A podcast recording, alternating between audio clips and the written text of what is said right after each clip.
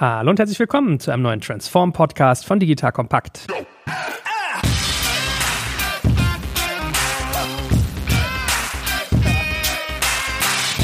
Mein Name ist Joel Kaczmarek und heute geht es um Agile Leadership. Ein Buzzword, genau genommen sogar zwei Buzzwords, die bestimmt jeder, der sich unternehmerisch beschäftigt, schon mal gehört hat. Und wir wollen das heute ein Stück weit dekonstruieren. Das heißt, wir werden mal drüber reden, was ist eigentlich agil, was ist eigentlich Leadership und wie agilisiere ich eigentlich ein Unternehmen. So, und dann kommen natürlich so die komplexen Themen wie, wie baue ich eigentlich ein Betriebssystem für mein Unternehmen, das agil ist, wer pflegt das eigentlich und wie funktioniert der ganze Kulturwandel, der sich damit verbindet. Also ihr merkt schon, liebe Hörer und Hörerinnen, das wird richtig ein spannendes, aber auch ein komplexes Brett mit viel Praxiserfahrung, die gefragt ist. Und die steuert heute wieder der liebe Heiko bei. Hallo Heiko, schön, dass du wieder da bist. Ja, hallo Joel. Freut mich wieder bei euch zu sein. Auch diesmal physisch hier in Berlin. Es ist ein gutes Gefühl, wieder Menschen zu sehen. Ja, und auch nochmal ein Hallo von meiner Seite an alle Hörerinnen und Hörer. Ja, sag doch nochmal ein, zwei Sätze ganz kurz zu dir. In Knappheit, was du tust. Ach ja, in Knappheit. Beruflich knapp 28 Jahre in der IT unterwegs. Ich glaube, alles gemacht, was man in der IT machen kann. Von mal wirklich selber Technik, Software entwickelt, aber auch sehr, sehr große Organisationen geleitet. Und ja, ich würde mal sagen, bekennender Agile-Leader seit so ungefähr zehn Jahren, hatte auch ein compelling Event, wo ich für mich da entschieden habe, dass so der klassische Taylorismus nicht mehr weitergeht. Aber ich glaube auch über viele Umstellungen in agilen Organisationen viele Erfahrungswerte gesammelt und auch live erlebt, wie schwierig das eigentlich ist, auch, äh, sage ich mal, eine Organisation zu agilisieren. Und ja, das würde ich gerne mit euch scheren, was so da meine Erfahrungswerte sind. Und was war das für ein Trigger-Event, von dem du gerade gesprochen hast? Ah, das geht eigentlich zurück.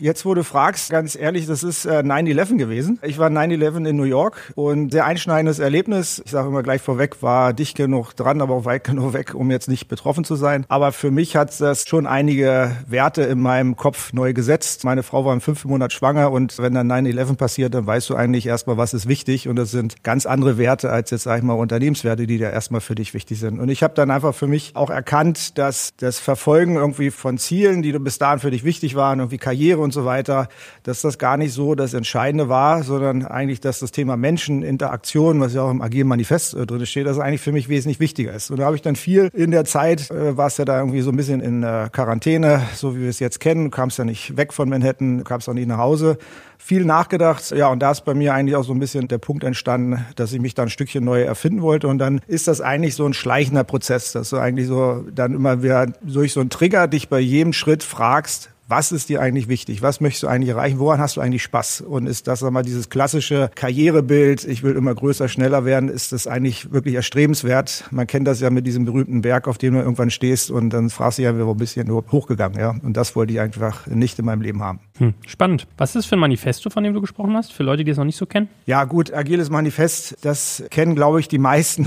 würde ich jetzt mal sagen. Der, der Zuhörer ist halt so dieses klassische Gegenüberstellen, Taylorismus gegen agile Werte. So als erstes zum Beispiel, dass halt Menschen und Interaktion wichtiger sind als Prozesse. Das heißt aber nicht, dass Prozesse nicht wichtig sind, nur Menschen und Interaktion sind wichtiger, Kundenfokussierung wichtiger.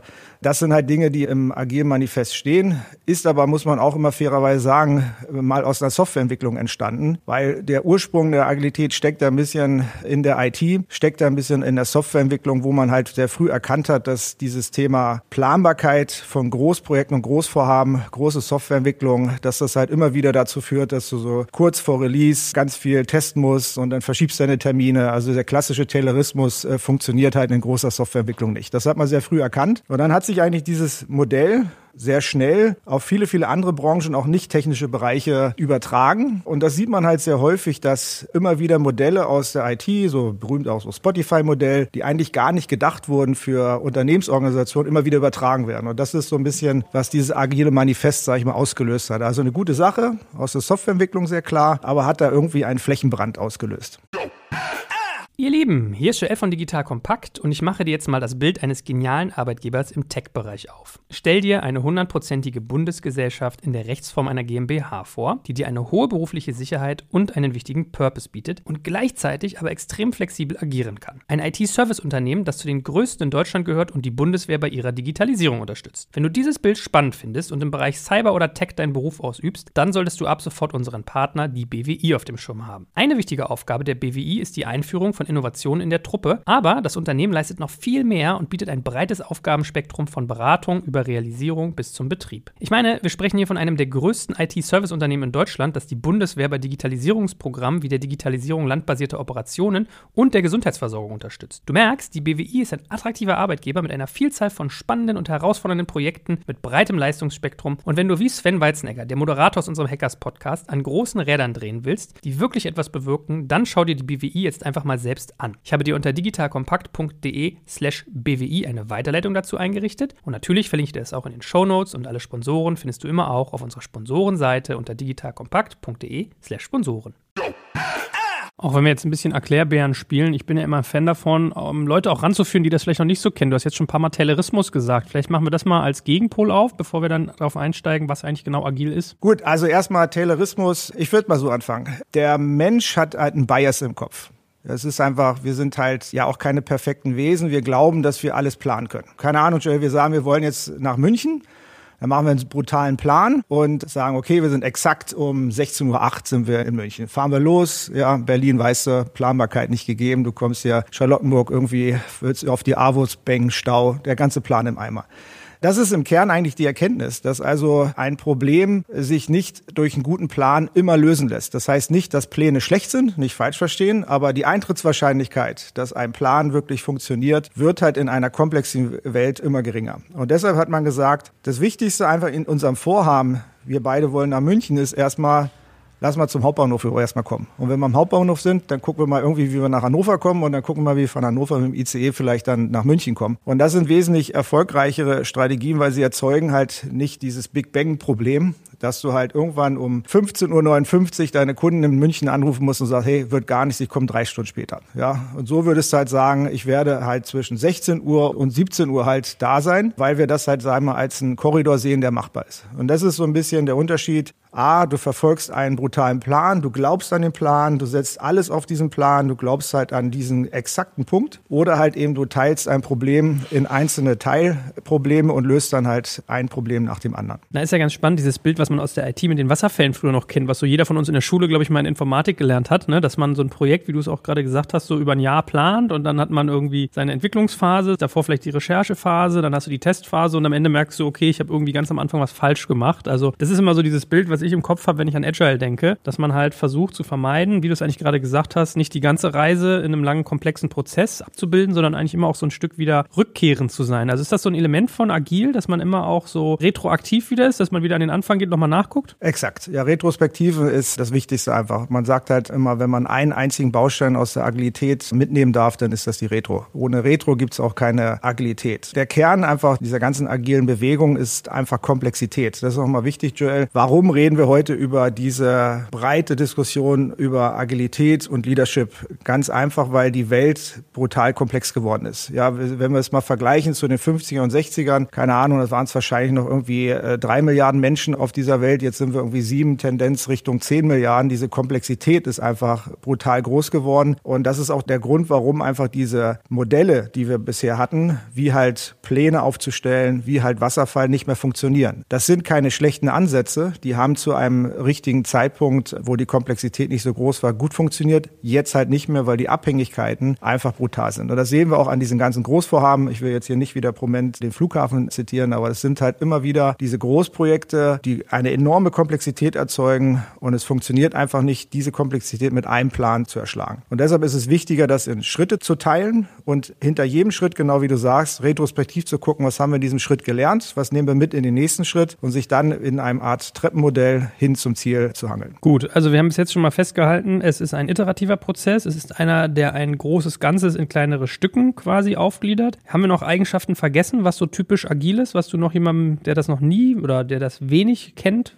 sozusagen mitgeben würdest? Ja, auf jeden Fall das Thema Selbstverantwortung. Das Thema Taylorismus ist auch immer davon geprägt, du hast eine zentrale Person, die den gesamten Prozess versteht und jedem in diesem Prozess genau sagt, was zu tun ist. Also klassisch Fließplan fort, du machst die Türen rein, du die Räder dran, ganz klassisch aufteilen. Das funktioniert bei einfachen Prozessen sehr gut, das skaliert auch gut, daher kommt die ganze Produktivität, auch zum Beispiel in der Automobilbranche, wird die Komplexität allerdings höher, sodass die Arbeitsschritte pro Person größer sind, die Interaktion wesentlich höher ist, funktioniert funktioniert das nicht mehr. Dann muss man das Thema Organisation in das Team geben, wie es auch zum Beispiel in der Automobilindustrie gemacht wird. Da finden wir die klassische Fließbandproduktion ja auch nicht mehr vor. Die Optimierung wird an dem Team überlassen. Das heißt, das Team ist selbstverantwortlich und organisiert dann die Arbeitsschritte. Das ist nochmal ein ganz wichtiger, großer Unterschied. Also es gibt nicht die große zentrale Intelligenz des Mastermind, der alles dirigiert, äh, sondern eher man schafft autonome Einheiten, die sich selbst organisieren, die selbstverantwortlich sind, die aber nicht autark sind, weil sie natürlich immer noch ein Gesamtprodukt ergeben. So, jetzt haben wir unser erstes Buzzword schon mal ein Stück weit dekonstruiert und das zweite ist ja eigentlich Leadership. Ich habe auch ganz oft so Momente, dass ich irgendwie in so Filmen irgendwie so Firmen sehe, die dann so dargestellt werden, die dann irgendwie nicht funktionieren, gegen die Wand fahren, aber auch so in Realitas. Und ich bin immer ganz schnell, dass ich für mich sage, ah, schlechtes Leadership. Und dann muss ich mal versuchen, das mal anderen Leuten zu erklären. Was bedeutet für dich Leadership eigentlich? Ja, also es ist ein Thema, mit dem habe ich mich sehr viel beschäftigt, weil ich viele, viele Teams aufgebaut habe, geführt habe. Im Kern, wenn ich das in einem Satz zusammenschreiben müsste, würde ich immer den Coach nehmen, also den Trainer einer Fußballmannschaft. Weil das es am besten immer beschreibt. Du hast immer ambitionierte Ziele, du willst entweder aufsteigen oder Tabellenführer werden. Äh, und allein aus diesem Ziel heraus hast du natürlich als Coach immer die Aufgabe, dieses Fördern und Fordern, ja, gucken, wie du die Einzelspieler entwickeln kannst, wie sie ihr Spiel machen, aber natürlich auch klar die Taktik vorgeben, zu sagen, wer spielt auf welcher Position, wie soll das Spiel ablaufen, aber dann auch immer wieder eingreifen, wenn die Mannschaft einen braucht. Ja, das ist aus meiner Sicht immer noch das beste Modell, was gutes Leadership halt beschreibt. Ich würde mal anders antworten, was ist es nicht?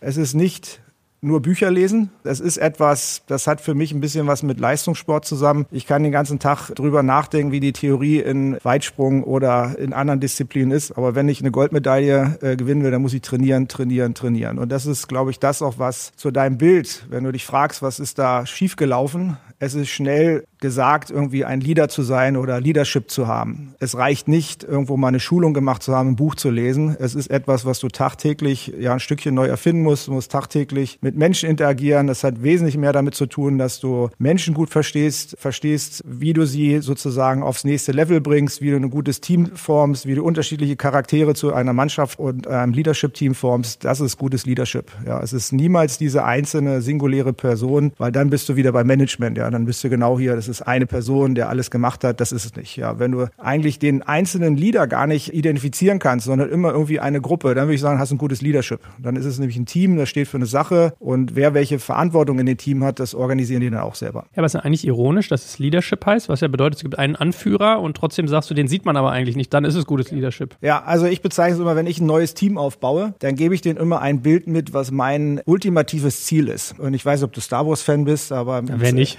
zweiter Teil weißt du ja, dass der, der liebe Yoda sich irgendwann dann mal auflöst und dann so als so ein Geist Luke und allen nur tierisch auf den Keks geht. Und das ist meine Analogie für Leadership. Also ich starte, um mich überflüssig zu machen. Ich möchte ein Team aufbauen, was ohne mich klarkommt.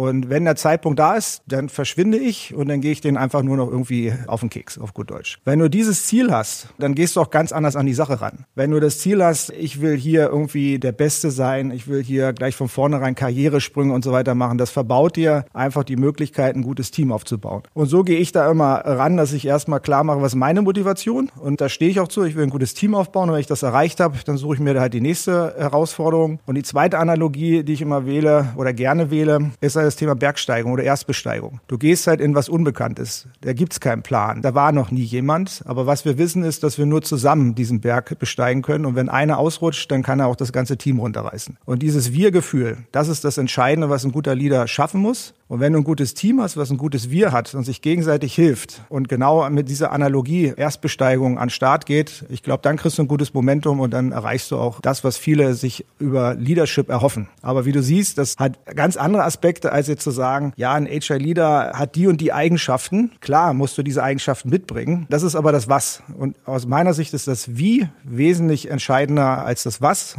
Was muss man sich einmal mit auseinandersetzen auf der Trainerakademie, aber am Ende des Tages zählt es auf dem Platz. Na, wir machen ein äh, Podcast-Format bei uns, das heißt High Performance Leadership und der Stefan Lammers, der Coach ist, der sagt auch immer, äh, die Leute bilden sich irgendwie immer ein. Stell dir vor, der HSV, oh gut, schlechtes Beispiel, der zweite Liga ist, aber gut, der hat ja auch ein Ziel dann vor Augen. Der würde sagen, nee, wir trainieren ja jetzt nicht mehr, wir trainieren ja im Spiel quasi. Also das ist ja auch so ein bisschen ne Training on the Job eigentlich, dass man das üben muss. Also das, äh, deswegen das Bild finde ich eigentlich echt ganz passend, dass man einerseits Sport hat, Coach, andererseits den Yoda, der sich auflöst und drittens den Berg. Und du hast ja auch ein bisschen das schon angerissen, aber vielleicht können wir es ja mal im so watzlawikschen Sinne machen, dass wir auch mal sagen, was ist denn nicht Agile Leadership? Was ist sozusagen tayloristisches Leadership? Ja, gut, was ist nicht Leadership? Nicht Leadership ist, wie gesagt, einfach nur irgendwie äh, Bücher verteilen, irgendwie Coaches verteilen. Es ist halt wesentlich mehr. Was man halt immer wieder merkt, ist, äh, ich würde es mal so bezeichnen, wenn man Leadership über die gleichen Kanäle bedient in einem Unternehmen wie klassische Organisationsentwicklung oder Personalentwicklung, dann ist es das nicht. Es kann es nicht sein, weil Leadership ist ja auch nicht aus den klassischen Prozessen heraus entstanden. Also wenn ich diese Rahmenprozesse nicht ändere, dann schaffe ich auch kein Ökosystem für Leadership. Das ist es auf jeden Fall nicht. Es ist immer dann nicht, wenn irgendwie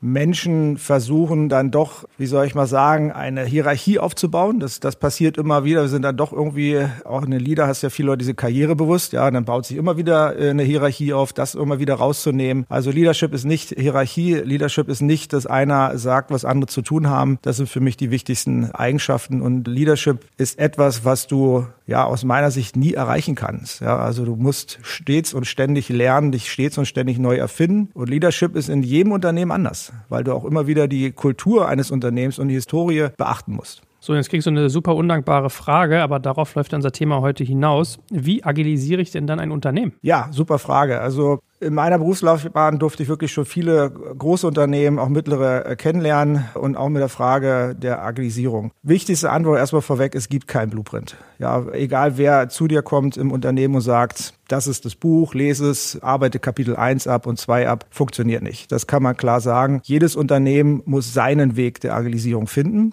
Und dieser Weg ist von ganz unterschiedlichen Paradigmen geprägt. Natürlich musst du die Methodiken, die Rollen und all diese Dinge beachten, auch einführen. Aber du musst auch immer beachten, welche Historie hat das Unternehmen? Wo kommt es her? Wo stehen die Führungskräfte? Wie musst du ansetzen, die Mannschaft mitzunehmen, zu transformieren? Wie schaffst du eine gute Dialogkultur? Und welche Dinge musst du vielleicht schaffen, bevor du in eine Agilisierung gehst? Also ich mache mal ein Beispiel. Wenn du eine schlechte Dialogkultur mit deinen Mitarbeitern hast und du gehst in eine agile Transformation und redest redest darüber nicht mit deinen Mitarbeitern, dann kannst du den besten agilen Blueprint haben, den es auf diesem Planeten gibt. Er wird nicht funktionieren, weil die Leute ihn nicht akzeptieren. Also sind Phasen. Du musst ein Unternehmen gut betrachten, du musst die Branche betrachten, du musst halt gucken, wo kommt dein Revenue her? Ist es produktgetrieben? Ist es ein Servicegeschäft? Das alles hat Einfluss. Es ist eine sehr komplexe Angelegenheit, die wesentlich mehr Dimensionen hat, als jetzt nur zu sagen, da ist eine Methodik, das ist irgendwie ein Scrum oder irgendwie ein Spotify-Modell. Das sind Basisbausteine und das Universum, was sich rumbaut, ist, ist wesentlich komplexer und hat immer was mit dem Unternehmen an sich zu tun. Und ich meine, Kulturwandel ist ja so der klassische Begriff, der sich damit oft verbindet.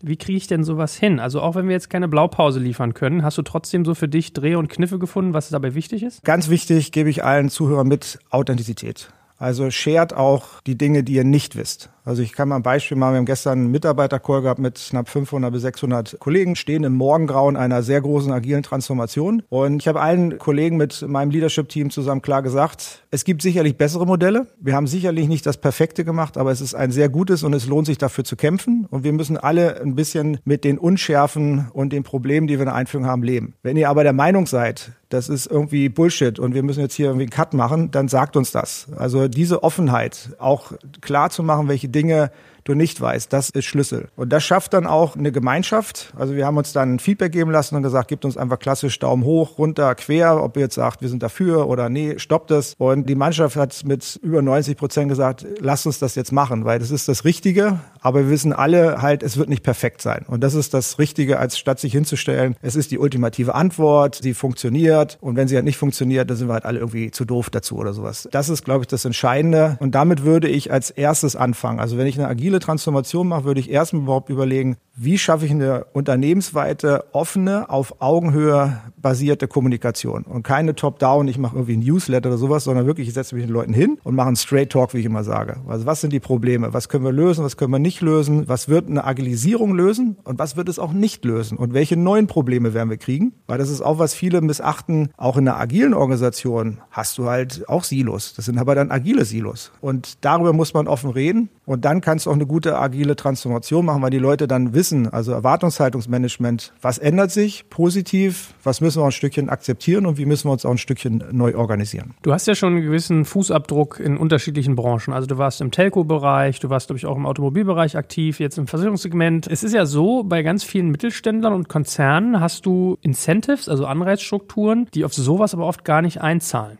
Also Beispiel, was du gerade gemeint hast, ehrlich sein, ist ja auch mal so, ja, lasst uns auch über unsere Fehler reden, Fuck-Up-Nights und solche Geschichten kommen ja dann auf. Gleichzeitig wirst du halt auf sowas aber überhaupt nicht Boni incentiviert. Wie schaffst du es denn, dein Team anzuregen, diesen Kulturwandel mitzumachen, wenn oft das, woher du kommst, sowas quasi gar nicht anregt? Ja, Incentive-System ist natürlich schon ein Knackpunkt. Weil am Ende des Tages kommst du ja in ein Ökosystem, wo viele, viele Manager äh, brutal lange und viel gearbeitet haben, um diesen Punkt auch zu erreichen. Und das hat natürlich für die auch monetären Einfluss. Und das ist, sind auch die ersten Fragen die muss man auch ein Stückchen ausblenden und ein bisschen wieder zurückgehen zu der Frage, woran mache ich denn fest, wer welches Geld eigentlich kriegt? Und das hat eigentlich wesentlich mehr damit zu tun, wer erzeugt welchen Impact. Das ist zum Beispiel eine Analogie oder eine Methode, mit der ich vorgehe. Ich überlege mir erstmal nicht so sehr, wer ist auf welchem Level, weil diese ganze Bezahlung ist immer an Hierarchie ja orientiert die bricht dir ja weg. Die gibt's ja nicht mehr. So, du hast dann ganz viele agile Teams und jetzt musst du dir überlegen, welches Team erzeugt denn welchen Impact. Da hast du vielleicht irgendwie ein agiles Team, was deine Core-Produktentwicklung ist. Also da kommen alle deine Produkt-DNA her, ist alles das, was du für deine Wertschöpfungskette als Unternehmen brauchst. Dann erzeugt das einen wesentlich höheren Impact als ein anderes Team, was vielleicht irgendwie Support macht. Und dementsprechend musst du deine Incentive-Systeme komplett neu erfinden. Also raus aus der Hierarchie hin zu einer Frage, wer erzeugt welchen Impact und wer einen guten Impact erzeugt, der sollte auch auch einen guten monetären Belohnung auch dafür haben. Und was brauchen auch die Teams? Die brauchen halt auch ein gutes Incentive-System. Aber das verlagert sich aus meiner Sicht aus der Hierarchie hin auf Teams. Und das ist eine ganz große Herausforderung in Organisationen, das hinzukriegen. Zweiter Aspekt, den ich sehr wichtig finde, ist halt, du musst halt verstehen, was ist denn eigentlich meine DNA des Unternehmens? Was sind meine Revenue Streams? Welche Dinge lohnt es sich denn auch zu agilisieren und welche vielleicht auch nicht. Eine Agilisierung des Agilisierungswillen ist schön, kannst du viel Geld verbrennen, aber man sollte sich erstmal fragen, wo habe ich denn wirklich dadurch einen Impact? Und wenn ich ein Unternehmen habe, was äh, sehr stark produktorientiert ist, weil du hast es gerade beschrieben, also Telco viel produktorientiert, Automotive auch, dann macht das natürlich so brutal Sinn. Aber auch dann den Geschäftsprozesse umzustellen, dass du sagst, du hast eine Produkt-driven Organization und dann stellst du dich anhand dieser Produktorientierung auf. Und das ist dann halt eben auch so ein bisschen das agile agile Betriebssystem, was du implementierst, dass du halt sagst, Produkt-DNA ist mein agiles Betriebssystem und die Teams zahlen dann auf diesen Prozess halt ein. Und die Randthemen muss man dann einfach angucken, ob man jede Support-Einheit Cross-Function wirklich agilisieren muss. Das heißt ja nicht, dass nicht jeder irgendwie agile Methoden anwenden kann und sollte, aber ist das Pflicht oder Kür, sage ich jetzt mal so ein bisschen, das ist die Frage. Und wichtig ist, diese DNA rauszuarbeiten, den Kerngeschäftsprozess holistisch wirklich zu agilisieren, dann kriege ich auch die Mehrwerte und auch die Unternehmenserfolge. Werbung.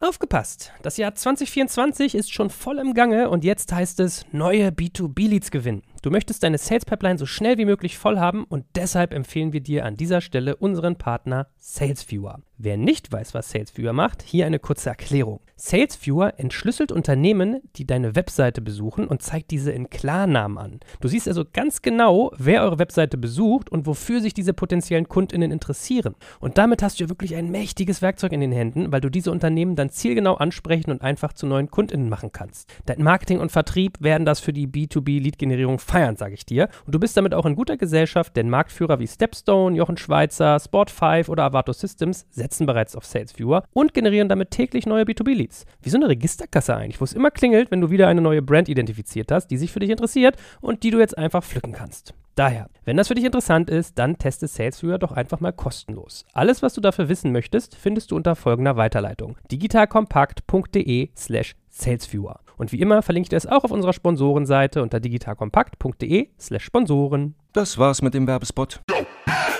Und wie misst man Impact? Weil manche Rollen zahlen ja quasi auf den Impact wiederum von einer anderen Rolle ein. Das ist leider schwer metrisch messbar. Im Kern, wie geht man da ran? Wir haben da auch viel drüber gegrübelt, wie kann man solche Metriken erstellen. Am Ende des Tages sind wir dann doch zum Schluss gekommen, lass uns das irgendwie in so einem Big Room Planning machen, dass man dann halt irgendwo die Leader zusammennimmt und dann ganz offen diskutiert, was sind eigentlich unsere Cores, wo haben wir eigentlich den größten Impact, wo haben wir den größten Business Value auch, weil du musst ja dann auch entscheiden und auch gucken, wie du die Incentives verteilst verteilst, aber auch natürlich, wie du dann auch die Teams ausstattest. Ja, und wichtig ist halt zu verstehen, was sind meine Core-Teams anhand des Core-Prozesses, weil wenn ich da halt irgendwie in dieser Kette ein Loch habe, dann funktioniert der ganze Ablauf letztendlich nicht mehr. Ja, am Ende des Tages äh, Antwort auf deine Frage im Team diskutieren. Einfach an eine Wand gehen, die Teams aufmalen, Punkte verteilen und da kriegt man eine erste Wichtung und Sichtbarkeit drauf. Bei deiner Definition von agil hast du ja auch gesagt, dass Selbstverantwortung so ein Kernelement ist. Jetzt frage ich mich, wie kriege ich das hin, dass ich in einer agilen Organisation Eigenverantwortlichkeit und ein Gefühl von, ich trage Verantwortung erzeuge? Vor allem, wie kriege ich es koordiniert? Ich habe immer so ein Zalando zum Beispiel vor Augen, was gefühlt irgendwie, weiß ich nicht, 1500 und mehr Entwickler hat. Und da, also jeder programmiert da irgendwie so vor sich hin und die müssen aber irgendwie in ein großes Ganzes wiederum fließen. Also ich stelle mir das A komplex vor und B, wie, wie motiviere ich die Leute dazu? Genau, also du kommst halt nicht da drum herum, eine gewisse Struktur zu schaffen, ja. Also erstmal, erste Antwort ist, wenn du ein Unternehmen agilisierst, es gibt immer so einen schönen Spruch, wenn du dir ein einziges Team im Unternehmen wünschen könntest, welches agil arbeitet, dann wäre es das Vorstandsteam. Also immer das Board of Managers, damit du wirklich von oben erstmal ja Leitplanken hast, die diese Selbstverantwortung auch ein Stückchen vorleben und erlauben. Das ist ganz wichtig. Wenn du in einem Unternehmen agilisierst und nicht die Rahmenbedingungen hast, dann stößt du irgendwann relativ schnell an die Grenzen. Zu deiner Frage, wie man das organisiert. Am Ende des Tages gibt es natürlich auch im agilen Setting verschiedene Frameworks. Man nennt es halt Large Scale, wie man da halt eine Agilisierung vorantreibt, die immer wieder darauf aufsetzt. Im Kern habe ich meine selbstverantwortlichen Teams, die die Methodik sich aussuchen, agil arbeiten. Und dann ist die Frage, wie fasse ich dann Teams in logische Cluster zusammen? Gibt es verschiedene Ansätze. Holokratie gibt es als Ansatz, also äh, Organisation der Kreise oder halt eben auch sehr beliebt Spotify-Modell zu sagen, du organisierst dann diese agilen Teams in Tribes und Tribes fasst du dann irgendwie in Business Unit zusammen. Ja, und da kriegst du natürlich auch wieder eine gewisse Hierarchie rein. Ja, das ist nämlich jetzt dann genau der Punkt, wo du sagst, wie baue ich jetzt ein agiles Betriebssystem, dass ich nicht nachher agile Teams irgendwie in dann doch wieder klassischen Silos habe. Aber du musst dann in großen Organisationen dir schon überlegen, wie organisiere ich das? Ja, weil am Ende des Tages musst du ja deinen Geschäftsauftrag gerecht werden. Ja, und wenn du halt irgendwie Knopffabrik hast, am Ende des Tages verdienst du dein Geld an den Knöpfen und die Organisationsform dahinter ist ja nur mittelbar. Und da musst du halt eine Organisationsform, man nennt es halt auch Business Agilität, dir suchen, wie ich das Unternehmen dann äh, strukturiere, organisiere nach agilen Prinzipien und Leitplanken. Ist das ein bisschen wie beim Militär, dass du irgendwie ein Heer zu Wasser, zu Lande und zur Luft hast und dann hast du Bataillone und da hast du dann wieder Einheiten drunter oder ist das genau die falsche Denke? Mit Militär würde ich jetzt mal sagen, passt gar nicht, weil es natürlich die größte Hierarchie, die man sich vorstellen kann. Ja, also das passiert nicht oder funktioniert so nicht. Stell dir das vielleicht so vor, dass du halt sagst, nehmen wir mal einfach auch das, das Spotify-Modell. Da hast du eine App, ja, und du sagst halt in der App hast du verschiedene Funktionen und du sagst halt, Mensch, das ist ein logischer Cluster, der ist auch klar abgegrenzt zu alten Modulen, keine Ahnung, die künstliche Intelligenz, die deine Playlist zum Beispiel für dich organisiert. Und dann nimmst du diesen Building-Block, der immer am Kunden orientiert ist und das kannst du dann auch schon in mehreren Teams organisieren. Und dann sagst du, okay, das ist jetzt ein Cluster, das ist ein Tribe, der kümmert sich um das. Und dann hast du halt einen anderen Tribe, der einen anderen hat. Wichtig ist, dass diese, ich will jetzt nicht mal Tribe dazu sagen, egal wie du äh, das organisierst, dass ich sag mal, der Cluster der agilen Teams, dass die einen klaren Auftrag haben, klare Ziele haben, klar messbar sind, entweder an Kunden, an KPIs, dass du halt auch deutlich machen kannst, wann ist dieser Verbund von agilen Teams erfolgreich. Das ist der Schlüssel und du organisierst es halt nicht anhand von alle 100 Menschen mache ich jetzt eine neue Brigade, um jetzt in deiner Militäranalogie zu bleiben, sondern du machst es ganz anderen Faktoren fest, nämlich zu sagen, wie ist mein Produkt strukturiert, wo habe ich wirklich Cluster, die einen ganz klaren Mehrwert, Kundenmehrwert bringen und dann organisierst du dich in den Clustern und die Frage, wie viele Menschen du da brauchst, ist dann eigentlich eine zweitrangige, die ergibt sich aus der Frage, welches Ziel erfülle ich eigentlich mit dieser Einheit. Vielleicht spitzen wir es zu. Also wir haben ja bisher viel darüber geredet, wie ich ein Unternehmen agilisiere. Wir haben aber auch eingangs mal schon mal angekündigt, dass wir sagen wollen oder erklären wollen, wie man eigentlich so ein agiles Betriebssystem aufsetzt für eine Firma.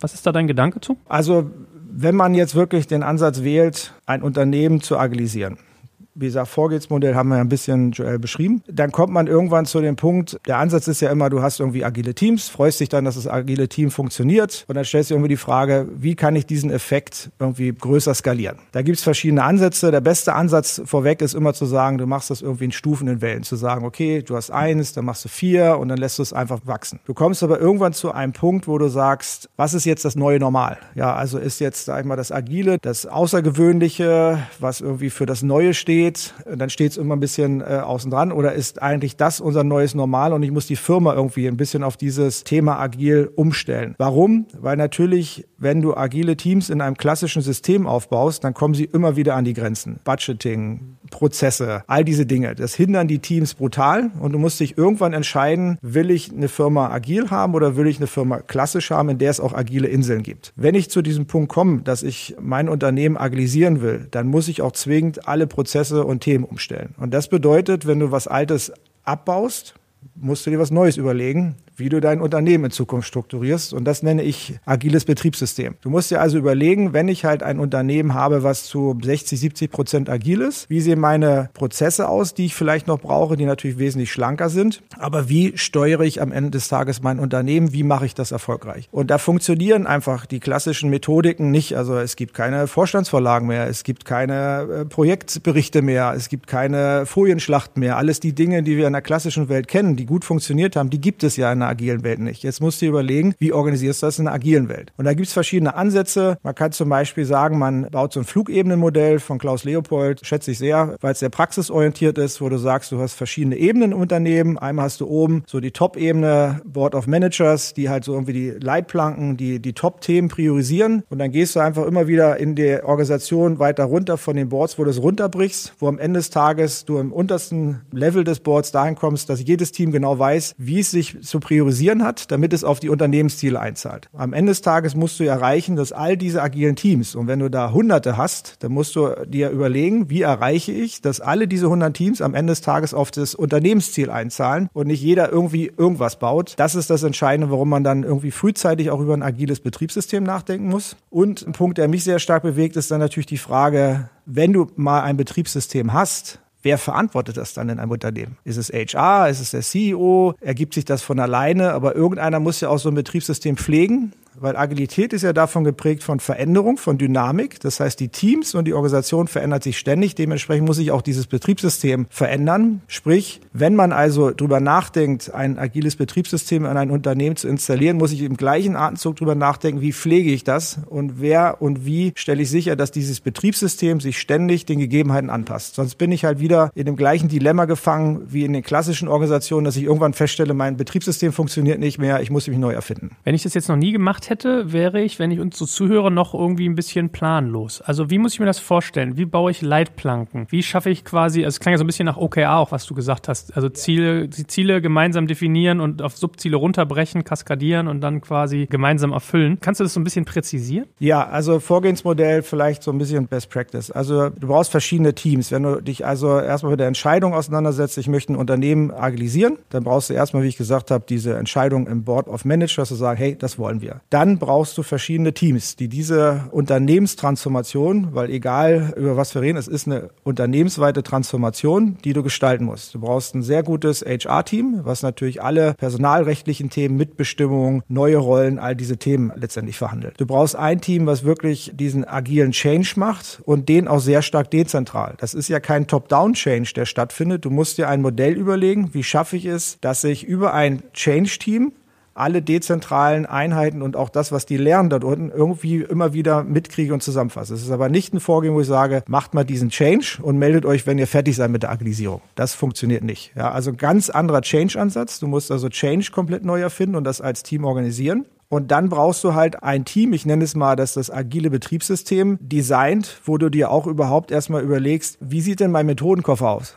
Soll jeder sich alle Methoden frei überlegen können oder sagen wir, das sind die drei Methoden, aus denen man sich aussuchen kann? Das, das kennst du vielleicht, Scrum, jeder hat seinen Flavor, ja. Und es ist halt schwierig, wenn du zehn Teams hast und jeder macht einen Flavor und du willst aber ein Produkt bauen. Also daran muss man denken. Dann muss man frühzeitig daran genau an diesem Thema agilen Betriebssystem arbeiten, zu sagen, wie wollen wir dann auch Budget priorisieren? Am Ende des Tages reden wir immer über Ressourcen. Jedes dieser Teams fordert Geld, fordert Ressourcen, fordert Zeit ein. Und du musst dir halt überlegen, nach welchen Metrik mache ich dann fest, wie ich meine Ressourcen im Unternehmen verteile. Weil nur weil ich agilisiere, werden die Ressourcenlimitierungen nicht äh, automatisch weggehen. Und das ist dann halt ein Team, was ich aufbauen würde, was sich halt nur um diese Fragestellung agiles Betriebssystem auch sehr nah mit dem Board of Managers interagiert, um da halt zu überlegen, wie steuern wir und wie wollen wir in einem agilen Unternehmen leben, indem wir die agilen Teams unterstützen, auch die Mehrwerte der Agilität heben, aber weiterhin sicherstellen, dass wir ein erfolgreiches Unternehmen sind. Und da gibt es halt sehr, sehr viele Lernbeispiele Beispiele, auch Praxisbeispiele, wo man halt sich zu sehr auch auf die Agilisierung fokussiert hat, so das als so ein bisschen wie Weltfrieden gesehen hat und dann auf einmal festgestellt hat, oh, mein Unternehmen ist ja gar nicht erfolgreich. Und dann hat man auf einmal wieder hart zurückgesteuert. Das kann man vermeiden, wenn man äh, dieses Thema Unternehmenserfolg, Priorisierung, Budgeting gleich von vornherein mit in die Agilisierung aufnimmt. Und dann kriegst du, glaube ich, ein ganz gutes Vorgehen. Das ist, glaube ich, eine ganz spannende Frage. Hast du da eine Handgabe, wie man diese ganze Thematik mit äh, Ressourceneinsatz, um quasi Output zu generieren, gut gesteuert bekommt in agilen Organisationen?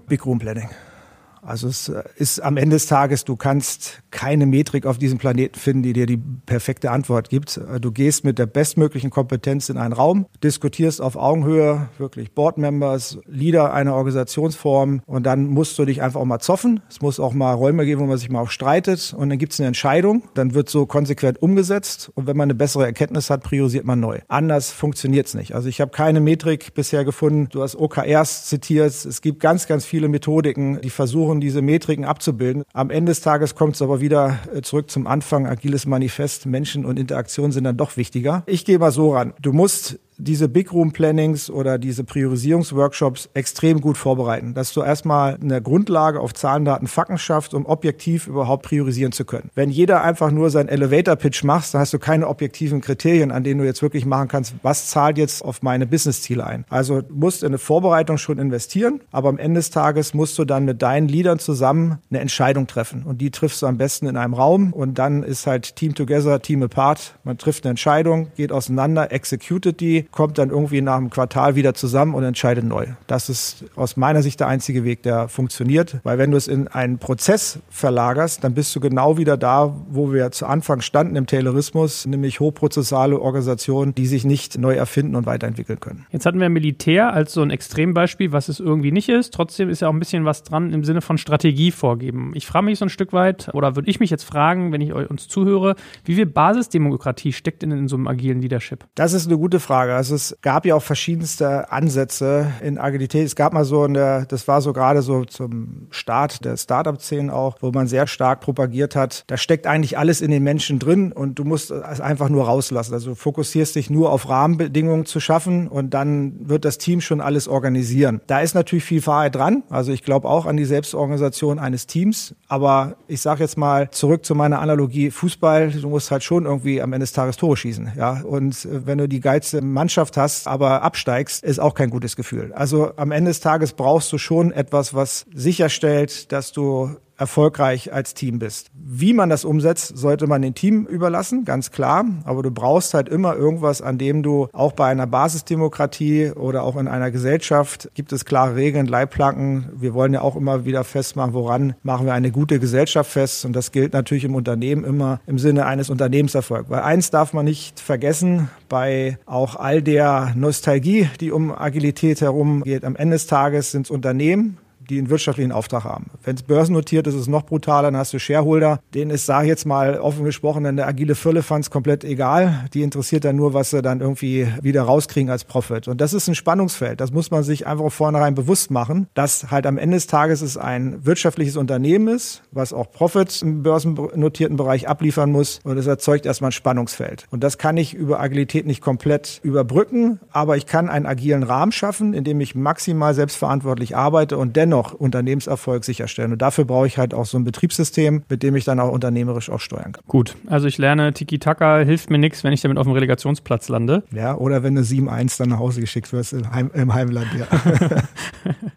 Aber damit kommen wir ja wieder zu deiner Ausgangsfrage. Wer pflegt denn so ein agiles Betriebssystem? Ja, das ist eine Schlüsselfrage. Also ich komme vielleicht gleich vorweg, ich komme zum Schluss, dass du eigentlich in einem, wenn jetzt mal so ganz normales Unternehmen, also C-Level angehst, eigentlich brauchst du so einen Chief Agile Officer. Weil wenn du da länger drüber nachdenkst, äh, über dieses Thema, man kann sagen, ist das nicht ein HR-Thema, Personalentwicklung? Glaube ich nicht dran, weil du hast ja einen unternehmerischen Aspekt drin. Ist irgendwie ein IT-Thema, ist es auch nicht. In IT ist es eher normal. Entweder ist es der CEO, der sich selber drum kümmert, oder du hast wirklich im Board eine dedicated person, die sich um dieses Betriebssystem kümmert, weil das ist ja eigentlich Schlüssel deines Unternehmens. Also wenn ich jetzt CEO wäre, würde ich darüber extrem nachdenken, weil die Frage ist ja, eine agile Transformation ist ja irgendwann vorbei. Ja, also egal welche, du sagst, du startest, du bist dann durch, und dann ist ja die Frage, wie stelle ich denn sicher, dass ich nicht nochmal so eine Transformation machen muss, dass sich meine Organisation ständig weiterentwickelt. Und das ist so ein bisschen vielleicht wie so eine CTO-Rolle in der IT oder so jemand, der sich nur auf Technologie und diese Weiterentwicklung fokussiert, brauchst du aus meiner Sicht eine dedicated person, die halt auch guckt, wie sich Agilität weiterentwickelt, wie sich Gesellschaft weiterentwickelt. Bestes Beispiel, wer ist jetzt derjenige, der im Unternehmen jetzt die Frage stellt, was bedeutet die Zeit nach Corona für uns im Unternehmen? Das wird gerade in allen Unternehmen heftig diskutiert. Die dieses neue Normal. Eigentlich wäre das jetzt so ein Chief Agile Officer oder wie auch immer du den nennen willst, der sich eigentlich hinsetzt und im Board of Managers sagt, Leute, wir haben hier eine Chance, wir können einfach das Thema Remote noch stärker pushen, können dadurch A, Kosten sparen, können dadurch aber auch, sagen wir mal, mehr uns attraktiv machen für den Markt. Damit müssen wir das agile Betriebssystem da und da vielleicht noch ein bisschen anpassen. Diese Rolle fehlt, also das habe ich bisher in wenigen Unternehmen gesehen, die sich wirklich über so eine Rolle Gedanken gemacht hat. Und das ist aus meiner Sicht Schlüssel für die Nachhaltigkeit einer agilen Transformation, sich da auch wirklich entweder ein Team, eine Person zu suchen, die dieses Betriebssystem kontinuierlich weiterpflegt, weil das stellt nur sicher, dass ich nicht wieder irgendwann an dem Punkt stehe, wo ich mal vor der Transformation stand, zu erkennen, ich muss mich neu erfinden. Aber ich wollte es gerade sagen, also ich kenne wenig bis keine Unternehmen, die so eine Position haben. Ich glaube, die meisten stülpen das ihrem CDO oder CIO über, oder? Genau, ja, aber CDO ist ja eigentlich auch eine temporäre Funktion. Ja, irgendwann bist du ja mal digital. Und das ist aus meiner Sicht, wie gesagt, viel gelesen, viel auch in Unternehmen unterwegs gewesen. Und ich komme wieder zu dem Punkt, das ist eigentlich ein Gap, was alle irgendwie haben, was interessanterweise, vielleicht können wir da eine eigene Session Session zu aufmachen, auch wenig in Presse und Büchern behandelt wird. Also die Fragestellung wirklich Transformation, kann ich dir 20 Bücher gleich hier irgendwie hinlegen. Aber die Fragestellung, wie stelle ich das denn dauerhaft sicher, damit ich nicht wieder in das gleiche Dilemma wie Terrorismus komme, weil auch Agilität wird sich irgendwann mal festfahren, weil die Methoden ändern sich, da ist so viel Dynamik drin, neue Generationen kommen rein, ist aus meiner Sicht viel zu wenig beleuchtet und gehört einfach auf dieses C-Level. Egal, ob es eine Person oder ein Team oder Rolle ist, aber da gehört es hin. Du brauchst halt irgendwie im Board jemanden, der ständig dein Betriebssystem anpasst. Was sind denn sonst Probleme, auf die ich stoßen kann in diesem ganzen Prozess? Vielleicht kannst du ja den einen oder anderen ein bisschen Lehrgeld sparen? Ja, also unterschätzt auf jeden Fall dieses Thema Leadership-Entwicklung, äh, Mitarbeiterentwicklung unterschätzt das nicht. Also es ist das eine zu sagen, ich gehe irgendwie in ein agiles AC, Development Center, wie auch immer, und dann kriegst du dein Ranking und lese mal ein bisschen hier, mach mal ein bisschen da. Und dann kriegst du irgendwie einen Coach und dann wird alles gut.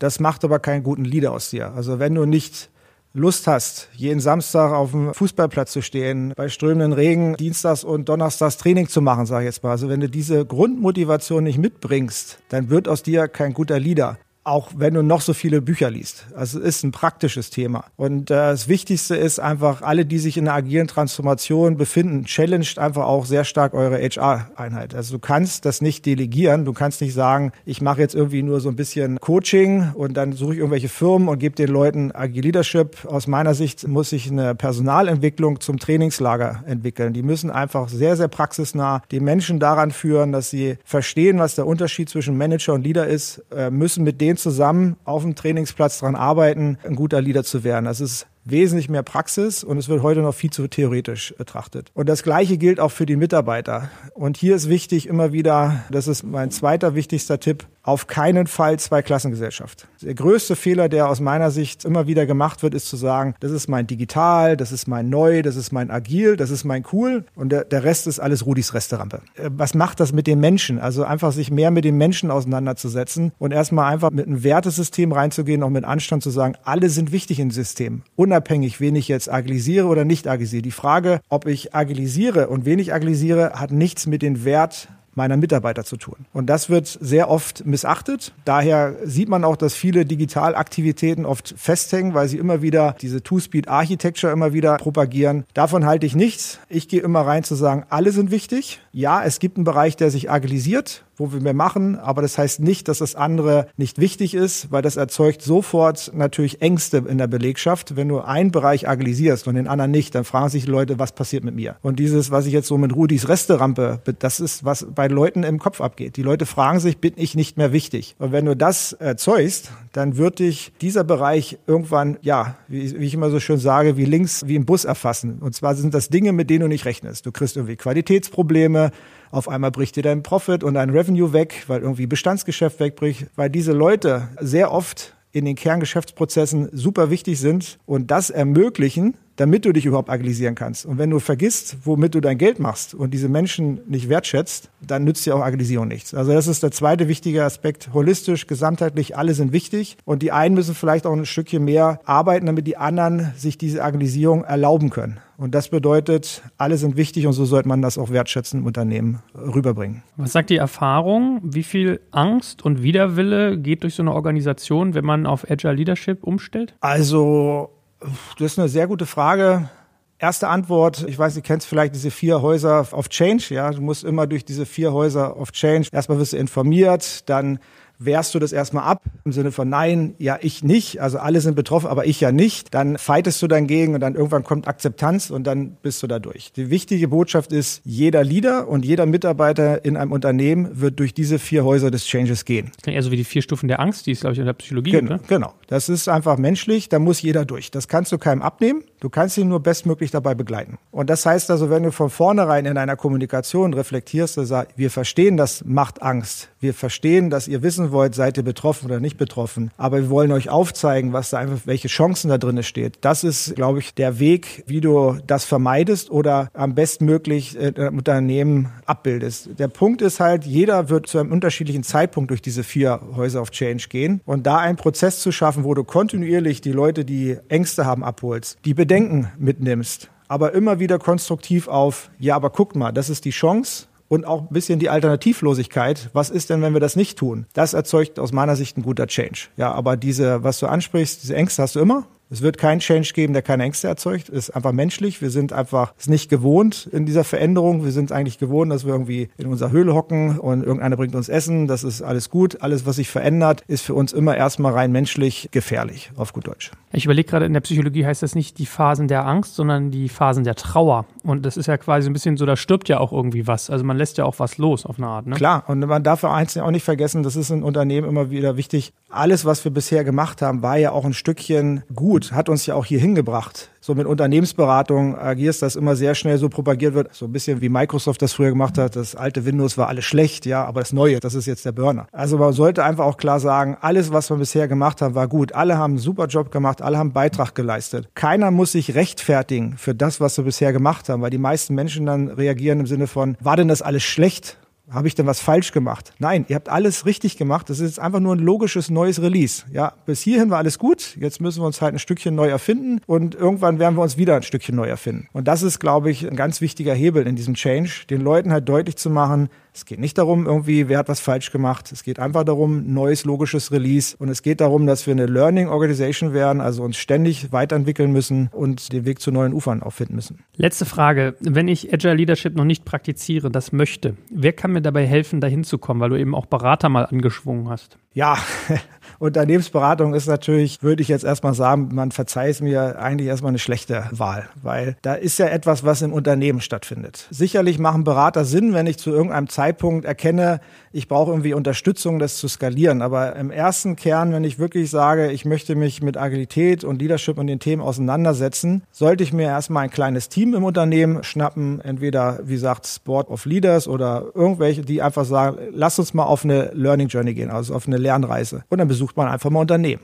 Das ist der beste Weg, einfach mal mit Menschen zu sprechen. Mensch, wie war denn das bei euch? Wie seid ihr vorgegangen? Und am Ende des Tages ist meine Erfahrung, wenn man so vorgeht, findet man dann immer so Fragmente, wo man sagt, Mensch, das passt auch bei uns. Und dann baust du dir eigentlich deinen eigenen Weg. Also von daher Netzwerke, rausgehen zu anderen Firmen, Erfahrung sammeln, in Branchen gucken, äh, was macht meine Konkurrenz, vielleicht einfach mal anklingen, vielleicht sind die ja gar nicht so verschlossen und man kann mit dem mal über so ein Thema reden. Und dann findest du äh, deinen Weg und dann kommst du aber mit so einem ersten Team zu einem Punkt, wo man sagt, jetzt haben wir eine Erkenntnis zusammen, jetzt müssen wir mal darüber reden, wie wir es im Unternehmen machen und dann muss eine größere Diskussion stattfinden und dann kann man für sich, sage ich mal, einen Weg daraus ableiten. Wichtig ist aber, lasst euch auf keinen Fall irgendwelche Blueprints von außen überhelfen. Das funktioniert nie. Es, ist, es gibt nicht die ultimative Antwort, die für alle passt. Jeder muss seinen Weg äh, finden und wie man so schön immer sagt, der Weg ist das Ziel. Ja, also der, über den Weg erkennst du eigentlich erst, wo du wirklich hin willst. Und du kannst nicht sagen, wie in unserem Eingangsbeispiel, wir wollen nach München, vielleicht kommt raus, äh, wir wollen dann doch nach Hamburg. Ja, das gibt die Reise dann auch mit sich. Also kleines Team, start small, think big, zu einem Punkt kommen, nächste Welle starten und immer viel von anderen lernen. Lieber Heiko, dann äh, danke ich dir ganz, ganz herzlich, dass du heute unser Coach für Tiki Taka im unternehmerischen Sinne warst. Ja, hat viel Spaß gemacht. Und ich denke mal drüber nach. Vielleicht vertiefen wir das echt mal als eigene Folge, sozusagen nicht digitale Transformation, sondern digitale Maintenance. Also wie bleibe ich quasi digital, ne? Das ist ganz interessant eigentlich. Ja, guter Aspekt. Vielen, vielen Dank, Joel. Ja, dann sehen wir uns ja dann auf dem Fußballplatz, wenn wir über Maintenance reden. Dann müssen wir ja dann Fußball spielen. Vielen Dank, hat mir viel Spaß gemacht und hoffe, da ein paar von meinen Erfahrungen weitergeben zu können.